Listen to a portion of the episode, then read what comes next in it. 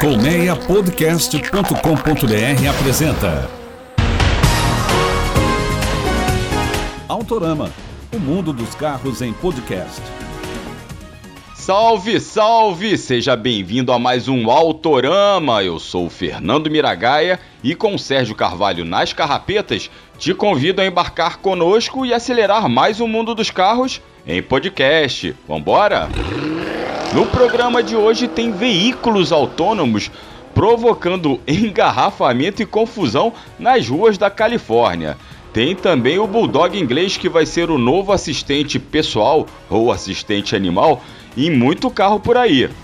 Tem ainda a avaliação do carro automático mais barato do país, o Fiat Argo, em um bate-papo com o jornalista Renan Rodrigues do site Mobialto.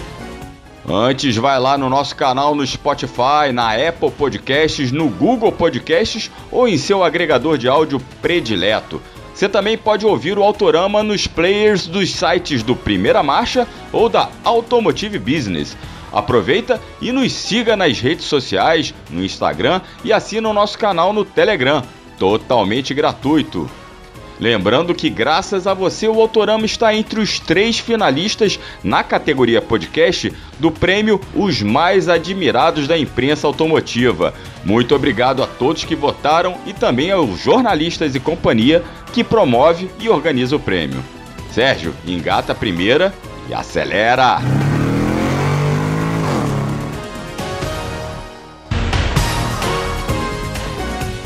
Os carros autônomos, aqueles que andam sozinhos, já são uma realidade.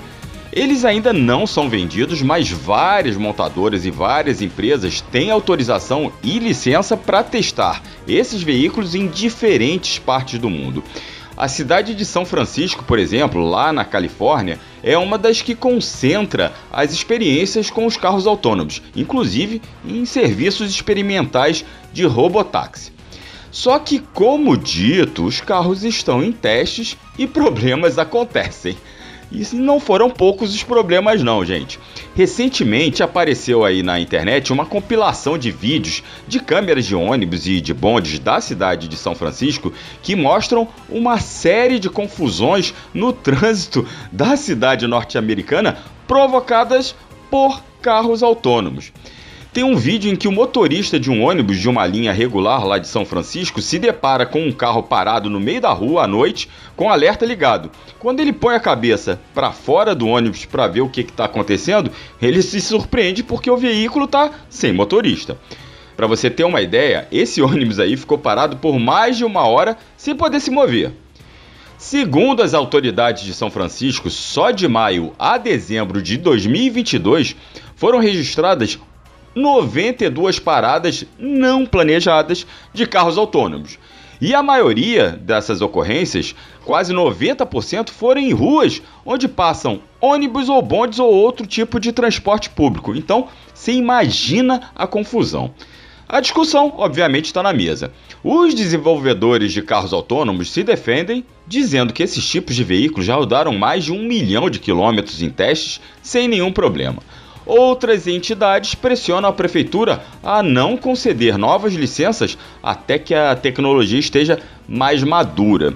Já a autoridade de trânsito da cidade de São Francisco diz que apoia os veículos que andam sozinhos, mas quer ter certeza se tais falhas estão sendo corrigidas. Agora, imagina você precisando ir trabalhar ou resolver alguma coisa, indo para o médico, e fica preso no ônibus porque um carro autônomo falhou bem no meio da pista. Imagina aqui no Brasil, meu amigo, o pessoal ia xingar carro autônomo até a próxima encarnação. Agora, faça outra imaginação. Você tem uma Alexa dentro do carro, mas ela responde com latidos.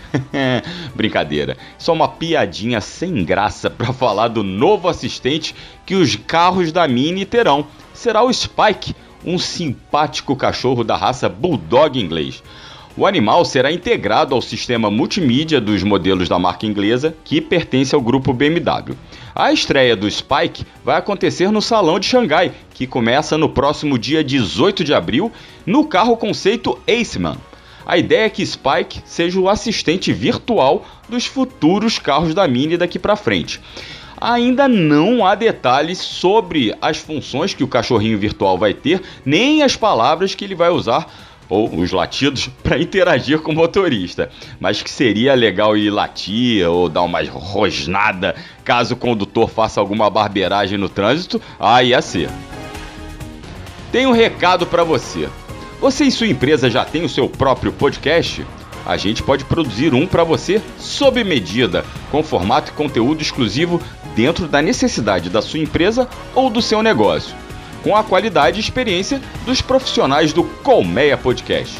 Ligue ou mande um WhatsApp 21 3328 9183. Colmeia Podcast, o rádio do seu tempo. Hoje tem a avaliação de um dos carros automáticos mais baratos do país. Eu falo do Argo, o hatch da Fiat, que estreou o câmbio CVT recentemente. E eu vou falar com o jornalista Renan Rodrigues, do site Mobialto, sobre como anda e o que esperar desta versão automática do compacto. Mas antes de mais nada, Renan, muito obrigado e seja muito bem-vindo ao Autorama mais uma vez, né? Eu que agradeço, Miragaia. Um prazer sempre estar aqui com você e essa audiência maravilhosa. Antes eu trazia aí muita questão de mercado quando eu estava lá na KBB, né? E nem sempre boas informações, que a gente falava muito sobre o aumento de preços, né, como estava aquele momento do mercado, mas agora a gente consegue compartilhar mais impressões, mais sentimentos a respeito aí dos nossos testes. É, e é bom que a gente está falando de um carro aí que está entre os automáticos, as opções automáticas mais baratas, claro que mais baratas entre muitas aspas, né? Porque a gente está falando de carros que começam em 90 mil. Mas antes eu queria puxar por outro ponto, antes de falar um pouquinho do preço do Argo automático. É, a gente tem duas versões do Argo automático, tem a Drive e a Tracking, que foi a que a gente dirigiu. A gente já chega na parte do preço, mas o que eu queria puxar contigo bate-papo. Por quê? No retrospecto que a gente tem da Fiat de carros compactos com câmbio automático, é sempre meio problemático. A gente tinha primeiro lá, né, num passado um pouquinho mais distante, o câmbio automatizado, não é um câmbio automático, do Alogic, que era muito criticado. E depois o que a gente tinha de, de opção, inclusive na linha Argo, era 1.8 com aquele câmbio automático da Aizin, que de seis marchas, mas que quando trabalhava com o motor 1.8 resultava legal, um desempenho legal, mas numa, num consumo meio é, desenfreado. Agora eu acho que a Fiat encontrou um meio termo muito bom com essa nova caixa CVT e esse motor 1.3 Firefly. Queria saber o que, que você acha, se realmente a Fiat encontrou aí um bom conjunto automático para entregar esse conforto que ela ficava devendo nesse segmento. Não, eu concordo com você. Eu acho que o Argo 1.8, ele, o grande problema dele era consumo, né? O desempenho era bem ok, é, mas consumia demais, né? O combustível, seja gasolina, seja etanol, qual você preferia usar, era um carro que, que você não não podia contar com ele como econômico, né? Que é uma característica que as pessoas procuram muito nessa categoria, né? Principalmente uhum. hatch, compacto ali, um carro de entrada, ele precisa ser econômico porque cada centavinho ali na conta faz a diferença, né? E o Argo era um carro que você tinha que contar com mais abastecimentos aí do que os principais rivais, né? Seja o Onix uh, mais antigo, né, 1.4 AT6, seja um HB20, enfim, qualquer um dos rivais era mais econômico do que o Argo 1.8 AT6. Sim. Agora, com esse 1.3 CVT, cara, eu me surpreendi, assim, eu passei dos 11 km com litro em São Paulo. Tudo bem, foi uma, uma semana atípica, feriado e tal, mas ainda assim, para uso urbano, foi um consumo muito bom e com o conforto de um, de um câmbio automático e que para o proprietário também tem a questão de confiabilidade, né? Não é um câmbio, uh, como a gente já falou aí, como eram os Dualógicas, por exemplo, que a pessoa fica um pouco ressabiada de pôr na garagem e dar algum problema. O câmbio CVT, ah, funcionamento liso, já que não tem engrenagem, ele só tem aquela simulação de marchas para que o consumidor se habitue, né? É, a gente está acostumado com trocas de marcha, então ele tem aquela simulação para parecer que está trocando de marcha, mas CVT é continuamente variável, então não tem essa troca. Mas ele é muito confiável e muito econômico, assim. Fui para a praia, voltei com ele e foi um consumo realmente muito bom, Miragaia. É, você falou desse consumo, também me surpreendeu isso. Eu fiz também médias parecidas com a, com a sua. É claro que o trânsito, é, é, eu não pego muito trânsito aqui, eu tento sair nos horários mais normais aqui no Rio, que é já que eu trabalho de casa, é, então não peguei muito trânsito, mas ficou também entre 11,5, cheguei a fazer 12, perto de 12, rodando basicamente na cidade. Isso foi muito positivo nessa, nesse primeiro contato com o Argo CVT. E você você falou uma coisa interessante, que é a questão da, da, simulação das marchas, porque um dos grandes dramas do câmbio CVT é que ele te entrega conforto, que é a proposta principal dele, de qualquer câmbio automático, mas o câmbio CVT, ele te entregava, a proposta dele antigamente era te entregar ainda mais conforto, não ter tranco, você não perceber nenhuma mudança. E hoje Sim. essa simulação te dá um, uma interação, porque você parecia, você pega um câmbio CVT raiz, daqueles carros de marca japonesa de uns anos atrás, né?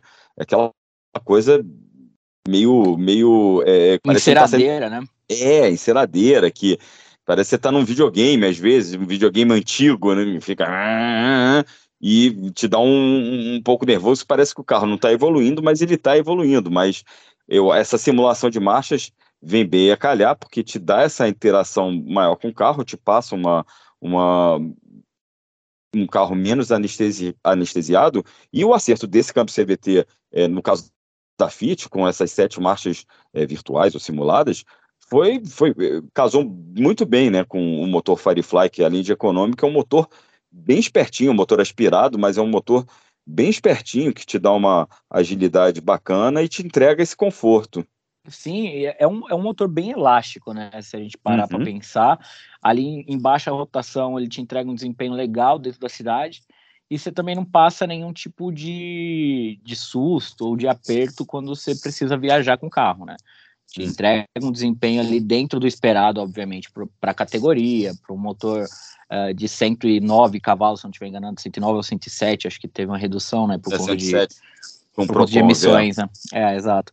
Então, te entrega o esperado para esse nível de potência mas você não vai passar nenhum tipo de aperto, você vai conseguir fazer ultrapassagem tranquilo, você vai uh, subir uma serra ou descer uma serra e o, o câmbio vai entender muito bem a hora de segurar a troca de marcha e tudo mais. Então, é sim surpreendente o, o acerto que a Fiat conseguiu uh, desse CVT com esse, esse motor 1.3, mas é aquilo também, né? A gente sempre apontou que o melhor Argo, mesmo quando tinha 1.8 AT6, era 1.3 manual, né? Era o manual. melhor Argo. Uhum. E agora você ainda tem essa opção de levar para casa um automático e ter o conforto e um motor realmente muito bom. É, e a gente estava falando de, no início, né, do, da questão do, do preço, né, do, do nosso querido Argo aqui, que ele é o, é o automático mais barato, por mais barato se entenda que na Drive ele começa em 91 mil, arredondando aqui, 91 mil reais, e na Trekking, que foi a que eu dirigi, custa. cobra 97, 7 mil a né? mais. É, 97, 7 mil a mais para você ter aquele aparato é, é, visual aventureiro, além de ter mais equipamentos. E se Mas... você dirigiu a versão com, com banco de couro, ar digital e tal, que é mais completinha, que pelo menos aqui na frota de São Paulo é essa que está na frota, né? É essa mesmo. Ele te, te, cobra mais 3 mil de opcional, né? Então... Exatamente, é o kit, é o kit S Design, né? Eu acho que é, acho que é isso. E aí, com é, a pintura e tudo mais, vai para 101,5, né? Basicamente esse uhum. o preço do Argo que você vê nas fotinhas aí bonitas que a gente põe no Instagram, ele tá custando aí 101 mil reais. Então, essa versão acho um custo-benefício ainda interessante, só que é aquilo, né? O carro tá realmente caro no Brasil. Então é difícil você apontar o dedo e falar, não, é um carro barato, é um carro que, uhum. que vale a pena. Você precisa fazer muita conta. Por 101, você tem poucas opções ainda entre os concorrentes. Uhum. Uh, você não tem mais SUV automático por menos de 100 mil, né? Que antes não. você conseguia alguma coisa ali, hoje em dia não tem mais. Então, você tem no Argo Trekking essa opção de ter um carro mais altinho, né? Que é um carro mais uhum. alto em relação aos outros hatches, inclusive em relação ao próprio Argo Drive, com um pneu uh, de uso misto, inclusive, né? Então, uhum. se você pega aí um, uma estradinha de terra para você chegar num sítiozinho e tal, alguma coisinha, não, não é um off-road, não é pesado e tal, uh, vai te trazer um conforto e uma estabilidade melhor nessa situação e por um preço que não tem rival, né? Você tem o Stepway que está um pouco mais caro do que isso. Então, acho que a Fiat também, apesar do preço alto de todos os carros, acho que conseguiu posicionar bem aí o, as versões automáticas do Argo. E aí, é. se você não fizer questão do visual aventureiro, das características, você parte pro drive ali dá uma economizada, né? Sim, sim. Lembrando que o kit de opcionais que eu falei, eu falei errado, esse S-Design é do Argo Drive automático. O da Tracking é, tracking, é o pacote é o Tracking Top, que vem ah, com esse banco, o ar-condicionado digital que você falou, que custa 3 mil a mais mesmo. E o que você falou, né? Você, você, um SUV, curioso é que o Argo Tracking, ele tem um vão de, do solo, né? Um, um vão de altura do solo maior do que muito carro que se diz SUV. É, é, não. Isso, ele, isso é muito ele curioso. É bem altinho, cara. É, ele, ele é, é, bem, bem altinho. altinho. Então, ele faz às vezes de um SUV ali também, se você quer realmente essa, essa questão de segurança. É um visual que tem gente que curte, tem gente que não curte, mas como você falou, tem a opção aí do Drive e é, a Fiat é muito agressiva nessa questão de posicionamento de produto, né? Impressionante. Lembrando Sim. que você chega na concessionária, você também, é, hoje não é tão fácil, porque não tem tanto carro para entregar, mas é, na Fiat geralmente você consegue barganhar bastante. É... Os... Se você de repente tiver um, um, um, CNPJ ativo há pelo menos seis meses, tem um descontão. Uhum. Então você sempre tem um, um jeitinho de, de, economizar um pouco aí na hora de levar o carro, pelo menos na Fiat, né? Uhum. E aí eu trazer um pouquinho desse, dessa realidade do Argo, que é um carro que eu sempre achei um carro bem agradável de dirigir, claro que tem suas limitações, principalmente em equipamento de algumas versões e também algumas questões que você pode ponderar, mas é um carro com, no conjunto da obra, é um carro bastante interessante para o segmento de compacto. Eu acho que ele tem um espaço razoável, é, uhum. eu, eu, acho maior do que muito concorrente, é, é, a percepção, inclusive, é melhor, ele é mais confortável. É, tem algumas questões ali, o acabamento, aí também no segmento não é muito diferente. Aquele volante me incomoda um pouco, achei, achava que o volante do Argo podia ser um pouquinho menor, eu acho ele meio grandão, acho a posição de dirigir, isso prejudica um pouco a posição de dirigir, mas no conjunto da obra é um carro bom para se ter na cidade, né? Sim, não, totalmente. Assim, qualquer versão do Argo que você comprar, uh, seja 1.0, por exemplo, você vai levar algumas características que você citou aí e que uh, entregam um, um, bom desempenho, um bom resultado como produto né, para você ter em casa. Uh, mecânica confiável, esses motores aspirados não tiveram os problemas que, o, que os turbo apresentaram depois. Uhum. Então, você tem um espaço relativo aí para a categoria ok. O acabamento que muita gente não gosta, mas ele é um dos melhores do segmento, especialmente se a gente excluir o City dessa conta, né? Porque uhum. o City é consideravelmente mais caro. Então, se a gente exclui o City dessa conta, talvez o Argo tenha o melhor acabamento do, do segmento, é melhor que o do Polo, por exemplo. Acho que ele perde para o 208, vai, para ser justo. É, mas é um, é um carro gostoso de dirigir, é um carro muito confortável. Acho que a, se tem uma coisa que a Fiat sempre acertou aqui no Brasil, é acerto de suspensão. Depois do primeiro palio, né? o primeiro palio era um pouco mole demais. é, mas depois disso, acho que a Fiat sempre acertou no, no, no arranjo de suspensão para o gosto do brasileiro em geral, né? Assim, para o brasileiro Sim. médio, carro confortável, sem ser muito mole, filtra bem ali é, os problemas do asfalto que a gente tem bastante, né? Então você passa por um buraco você não sente bater seco dentro do, do, da cabine, você não sente o carro balançar mais do que deveria por passar naquele buraco. E é assim com o Argo também. Uh, o sistema de suspensão e amortecedor do Argo acho que é muito bom para a categoria, mesmo sendo um, um, conjunto simples, né? Você tem uh, suspensão independente na dianteira e eixo de torção na traseira. É, hum. é, um, é um conjunto relativamente simples, é o, é o, mais simples que se usa hoje em dia, mas é, ele é bem eficiente te garante estabilidade uh, na rodovia e te garante um conforto ao rodar que é muito bom. Eu concordo com a sua crítica sobre o volante, acho que é um pouco grande demais. E eu acho que está chegando perto da hora da Fiat dar um banho de loja aí no Argo, né? É, então, mudou discretamente capa, né? ali. Isso.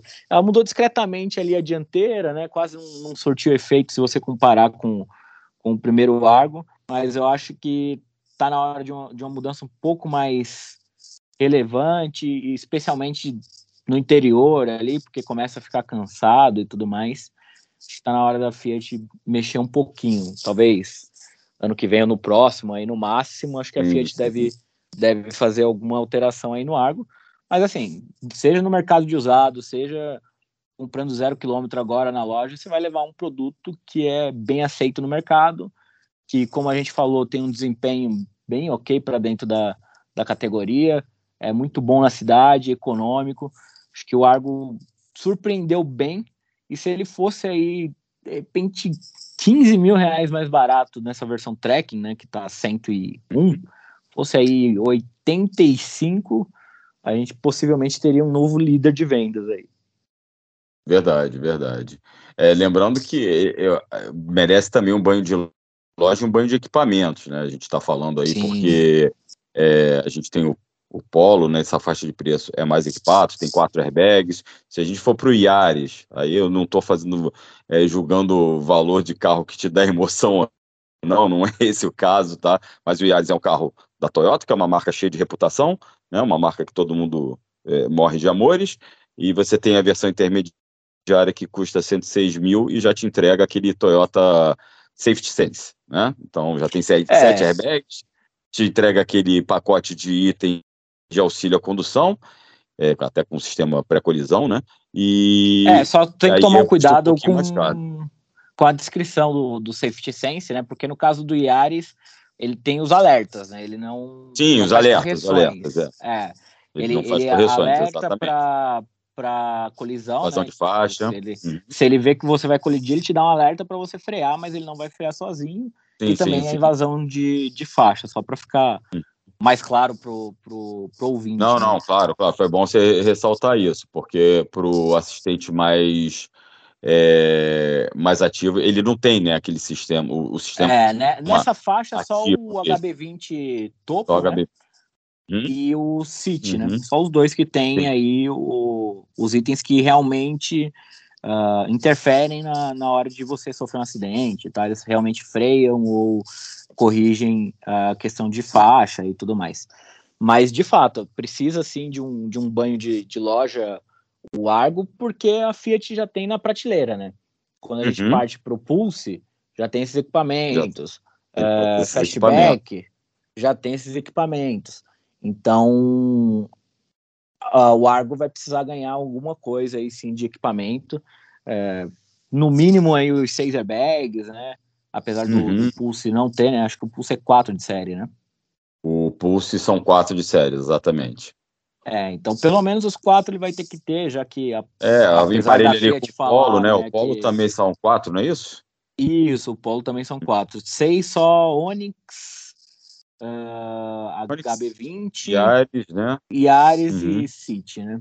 É, exatamente. É... O City, como Mas você falou, da... tá falando de outro andar, né? O City. É, é questão de preço é muito diferente. Acho que o City está partindo de 120 e alguma coisa, então uhum. é, uma, é uma escalada de pelo menos 20% aí no preço.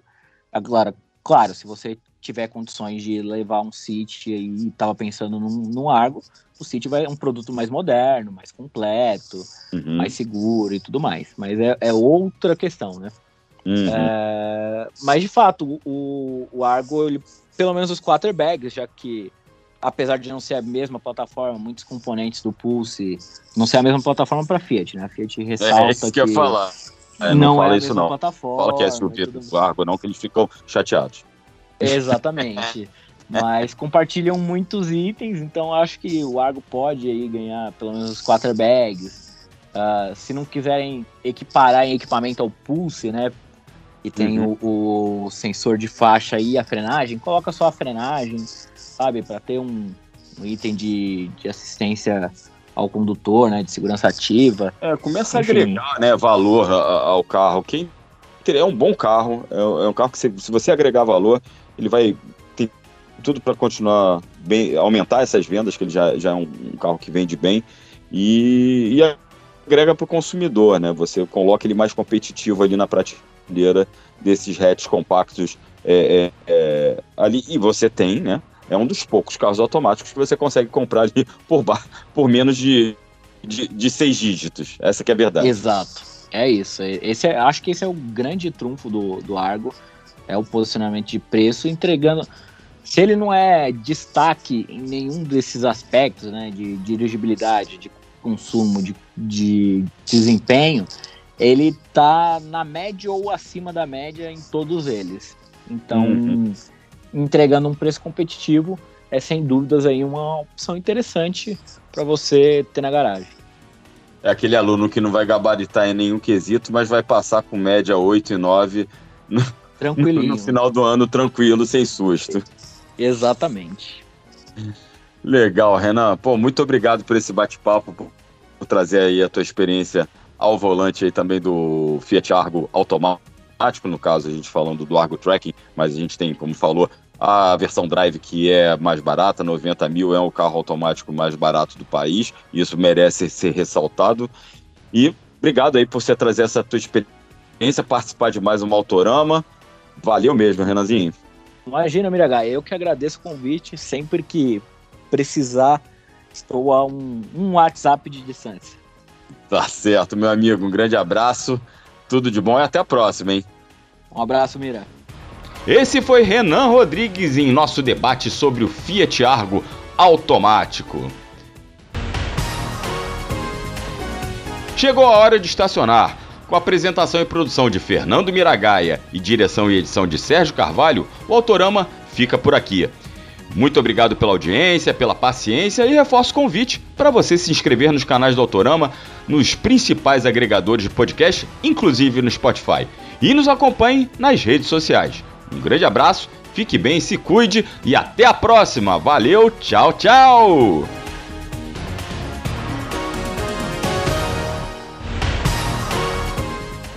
Autorama, o mundo dos carros em podcast.